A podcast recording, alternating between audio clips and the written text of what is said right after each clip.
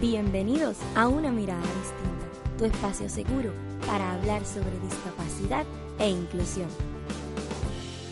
Yo soy Cristal y cada jueves traigo contenido divertido para que aprendas cómo con pequeños cambios podremos alcanzar la verdadera inclusión. Si te interesa aprender sobre las personas con discapacidad visual desde una perspectiva divertida, diferente, amena, universal y sobre todo muy entretenida, te invito quedes a escuchar.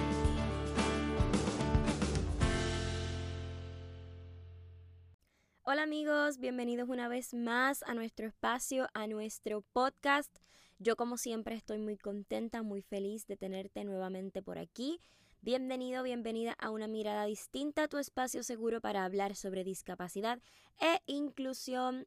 Yo soy Cristal y después de mucho tiempo de desaparecida, estaré contigo cada jueves trabajando temas de discapacidad e inclusión desde una perspectiva juvenil, amena, diferente, divertida y para todo público. Así que, si te interesa, quédate a escuchar, eres más que bienvenido y bienvenida. Ya me extrañaban, se habían olvidado de mí. Cuéntenmelo todo, lo quiero saber. Miren, la realidad es que yo tenía pensado iniciar eh, la semana pasada, pero la bruma, el polvo del Sahara, el inicio del verano, eh, bueno, sí, la primavera, verano, ya aquí en Puerto Rico los calores son de verano, eh, me dieron una congestión nasal que yo no podía casi ni hablar. Y yo quería grabarles episodio la semana pasada, pero mi madre me dijo, Cristal, tu audiencia no se merece escucharte con esa voz, te escuchas terrible. Así que eh, los que querían episodio la semana pasada, échenle la culpa a mi madre, porque pues ella me convenció de no grabar. No, pero la realidad es que me tenía que recuperar. Em, terminé la tesis, la disertación, la tesina, se acabó, adiós. Eh, ya recibí mi aprobado, así que estamos contentos, estamos felices, estamos poniendo las cosas en orden en nuestra vida y acomodando todo lo que se había desacomodado. Y eso significa volver a estar con ustedes. Les confieso que hasta se me había olvidado cómo acomodar el micrófono. Estuve como 10 minutos ahí peleando con todo, con el escenario, con el setting, con cómo se acomodan las cosas. Em, se nota que no grabo en el estudio slash closet de mi madre hace mucho tiempo, así que nada, detalles que pasan en la vida. Así que vamos, estamos aquí, estamos en pie y estamos muy contentos. Así que les mando un beso a todos los que se preocuparon, a todos los que de alguna forma u otra estuvieron para mí. De verdad, no saben cuánto los agradezco, cuánto les amo, cuánto... Es, que, es que jamás pensé que a mí que ustedes me escuchan cuánto, 25 minutos como mucho todos los jueves. Eh, ustedes me dan tanto amor y, y, de verdad que ustedes no, no, saben lo mucho que los amo. Eh, y, les agradezco, les agradezco tanto amor, tanta dulzura eh, y tantas palabras de apoyo. Así que gracias a todo su apoyo, a, sus oraciones, a su entrega, yo, yo estoy aquí. Y puedo decir que ya oficialmente terminé la etapa de mi maestría, ahora a descansar, a trabajar y ya posteriormente pues a pensar en, doctorados y en bodas y, en otras cosas, pero por el momento a disfrutar la vida que hace falta de vez en cuando y a convertirme, ¿verdad? A disfrutar de esta etapa como profesional y muchas cosas pasando, así que estamos contentos. Anyway, para los que no han visto el título del video, el video, claro, como si yo fuera youtuber, ¿qué, qué, les parece? Ustedes me dicen, ¿abrimos un canal de YouTube? Mm, lo voy a pensar. Pues miren, la realidad es que el título de este podcast, de este episodio, me parece curioso, porque aquí en Puerto Rico, para los que no sean de acá o no comprendan este lenguaje, el puertorriqueño le gusta añadir como que la palabra na ante las cosas, como que tú no comes nada, tú, tú no pagas nada. O sea, el na es como, es como un no, pero, pero en este caso es como un no afirmativo. Entonces a mí me pasa que a cada rato la gente me dice, tú no eres ciega, nada. Y así como bien, nah. Este. Y yo les contaba hace unos cuantos episodios atrás que, miren, a mí me han dicho, tú no eres ciega o, ah, tú, para mí, ¿qué tú te haces? Entonces, como si fuera un cumplido. La gente cree que eso es un cumplido. ¿Y por qué esto es ofensivo? Pues les voy a contar. Pero hoy quería hacer un episodio sencillito contándoles las formas más bizarras en las que la gente me ha dicho, tú no eres ciega, Se van a reír, confíen. Una vez estaba en clase y esto fue empezando la maestría, yo creo. Un poquito, sí, yo creo que empezando la maestría o en mi segundo semestre de maestría. Me acuerdo exactamente el profesor que fue y en la clase en la que fue. Este, pero no me acuerdo en qué semestre la cogí y realmente no voy a pausar este episodio para decirles. El punto es que estábamos en maestría y esta era mi, creo que segunda clase con este profesor, que lo quiero, lo amo. Y es que no quiero decirles ni qué clase era porque estoy segura que menciono la clase y algunos compañeros que estudiaron conmigo en la escuela de administración pública van a saber exactamente de quién estoy hablando. Y no lo quiero pelar porque es muy buen profesor. Eh, y, y muy, muy, muy, muy, muy, muy buena persona. Y muy buen ser humano. El punto es que yo me estaba presentando y yo por lo general no digo que soy ciega a menos que la situación lo amerite. Y cuando me preguntan que cuál es mi interés de investigación, siempre digo que soy ciega porque gracias a eso surge mi interés de investigación. Entonces nada, lo tengo que decir, porque si no la gente no entiende el contexto. Y aparte de que a mí no me molesta decirlo, o sea, yo vivo orgullosa de mi impedimento. Y yo, soy una persona ciega y me interesa investigar la situación política de las personas con discapacidad en Puerto Rico, sha, la, la, la, la. Y yo conté todo mi monólogo como siempre hago, bien contenta, yo, yay. Y el profesor dice, o sea, yo terminé mi monólogo. Y el profesor dice, Cristal dice que ella es ciega, pero ella es la primera que contesta los emails. Ella es la primera que, queda recibido a las cosas. Ella llega con el material leído. Y yo en mi cabeza solo podía pensar, Cristal, él está intentando darte un cumplido. Cristal, Él está intentando darte un cumplido. Porque evidentemente sus palabras pueden ser súper ofensivas porque ¿qué tiene que ver la gimnasia con la magnesia? Decimos acá en Puerto Rico. en Puerto Rico, por Dios. ¿Qué tiene que ver la gimnasia con la magnesia? Porque la gente me dice, tú no eres ciega nada porque tú lees los emails. ¿En serio, amigos? O sea, Digo, yo puedo creer que tú no entiendas que, o que tú no ignores que existe asistencia tecnológica. Eso, eso yo lo puedo entender, pero de ahí a pensar como que, mira, si yo estoy estudiando en una maestría es porque mínimo algo puedo hacer, ¿verdad? Y claramente este profesor jamás lo hizo con la intención de, de ofenderme, ni mucho menos. Y yo te aseguro, eh, a ti que me escuchas, que si yo le digo al profesor, analice lo que usted me acaba de decir, vamos a hablarlo él se va a sentir súper mal. Y esa no es la idea, ¿sabes? Porque eso pasó hace mucho tiempo. Y no es la idea hacerlo sentir mal con este episodio. La idea es reírnos. La idea es reírnos. O sea, ¿de dónde la gente se saca que por el hecho de que yo soy ciega no puedo ver los emails? Me voy a tirar la de, ay, que no lo vi, perdón. I mean, puede pasar. A todos nos pasa que no hemos visto un email. Yo que estuve enferma esta semana, tengo los emails de una mirada distinta, más atrasados que... Bueno, en fin. Pero nos pasa, no fue por ciega, fue porque estaba enferma. Pero la gente no asocia una cosa con otra. Y me acuerdo una vez que estaba en el tren y este señor me dice, ¿tú, tú eres ciega de verdad? Tú no eres ciega nada, tú, tú te haces. Y yo, ajá, ¿por qué? Él me dice, porque tú te estás maquillando. Y ok, o sea, yo me maquillaba en el tren, está cool, se las doy. Todavía me maquillo en el carro y es cuando mejor me queda el maquillaje, se lo tengo que decir. Pero pues esa, es más creíble porque pues no se imaginan que uno puede, tiene sus tácticas para uno saber, uno sabe qué productos utilizar y que nunca le van a fallar. Esa pues ok, pero ¿y qué les parece esta? Tú no eres ciegana, tú eres muy bonita. Sí, tú no eres ciegana, tú eres muy bonita. Ahora sé yo que las personas ciegas tienen que ser feas yo como que no, no lo puedo comprender. ¿Bajo qué raciocinio la gente saca que las personas ciegas tenemos que ser feas? Y digo, no me malinterprete, qué cool que me dijo que soy bonita. O sea, ajá, pero ¿es en serio? ¿Es en serio que tú me estás preguntando qué tiene que ver? O sea, o sea, hello. No, no, es que, es que no entiendo. De verdad que nunca entendí esa parte. Y, yo quiero que ustedes sepan que yo no me estoy inventando esto. O sea, yo quiero que ustedes sepan que yo genuinamente he tenido conversaciones así con amistades de la universidad, con compañeros del tren. Y que esto pasa. Miren, una vez yo estaba hablando con una amiga y me dice, tú no eres ciegana. Y yo, ¿por qué? Porque tú te afeitas las piernas y no te dejas ni un chivo. En Puerto Rico le decimos chivo a ese espacio, en este contexto, a ese espacio de pelitos que no te afeitaste bien, como que se ve así la línea de pelito. Este, lo mismo pasaría si estás pintando una casa, por ejemplo, dejaste un espacio en blanco, pues un chivo. Este, yo, o sea, pudiera pensar, ¿verdad? Que los que ven se dejan sus chivitos. Yo no veo y me los dejo. Pero de ahí a tú decir que yo no soy ciega basándote únicamente en una acción, basándote en tu capacitismo de creer que yo no puedo hacer algo que tú por tu capacidad sí puedes hacer. Eso es discrimen, gente.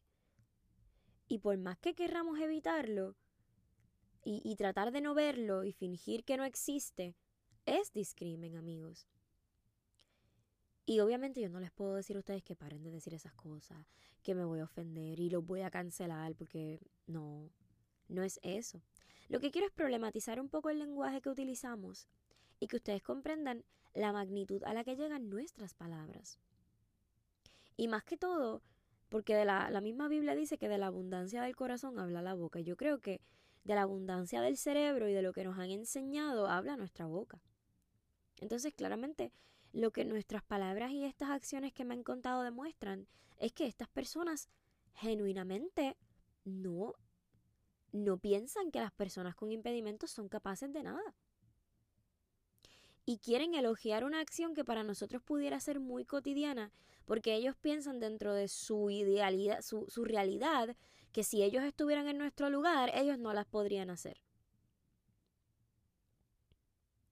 Y eso a mí honestamente me ofende mucho.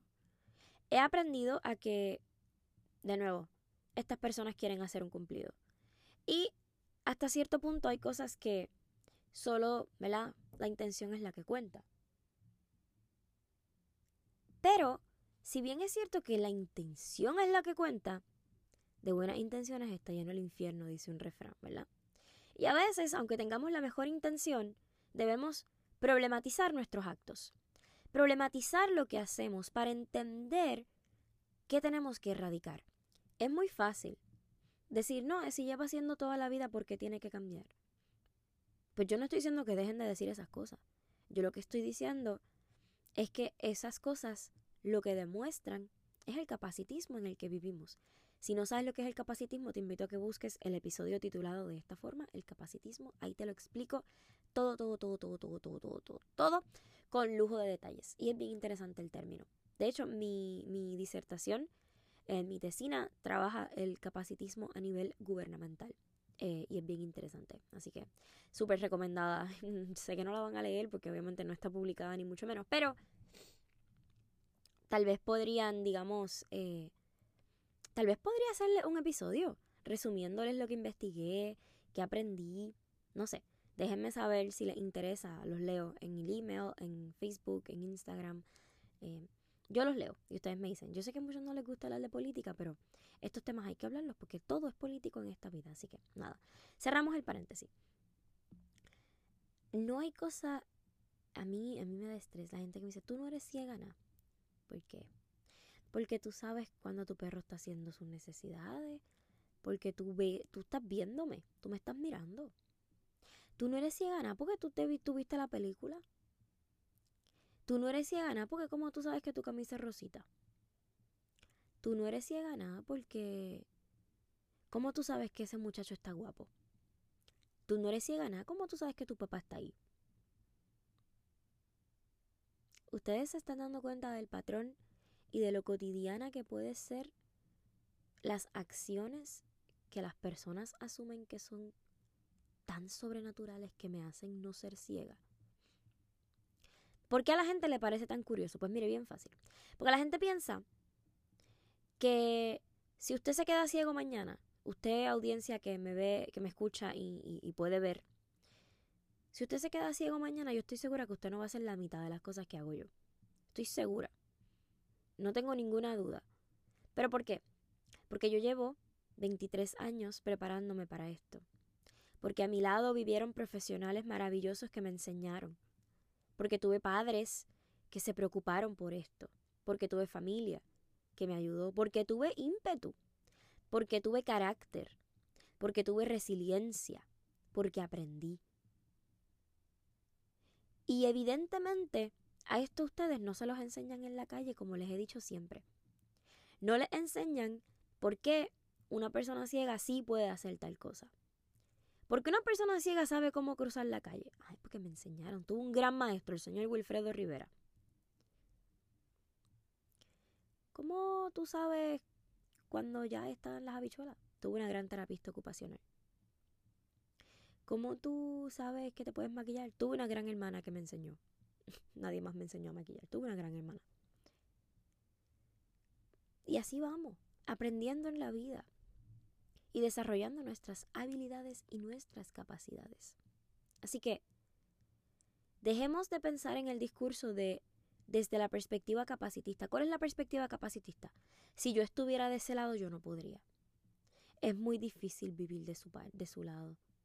Ay, no, es que es que yo no pudiera. Porque juzgas a la persona con discapacidad desde tu capacidad. Y ahí está el problema. En lugar de decir es que yo no pudiera, pregúntate, ¿qué le habrán enseñado? ¿Cómo lo hace? ¿Qué estrategias utilizó? ¿Cómo yo puedo hacer que se le haga más fácil? No es el tú no eres ciega, nada, es lo que significa. No es el dar un cumplido de no aparento ser ciego porque la gente espera de los ciegos que seamos tristes, que seamos vulnerables, que estemos solos, que dependamos de los demás.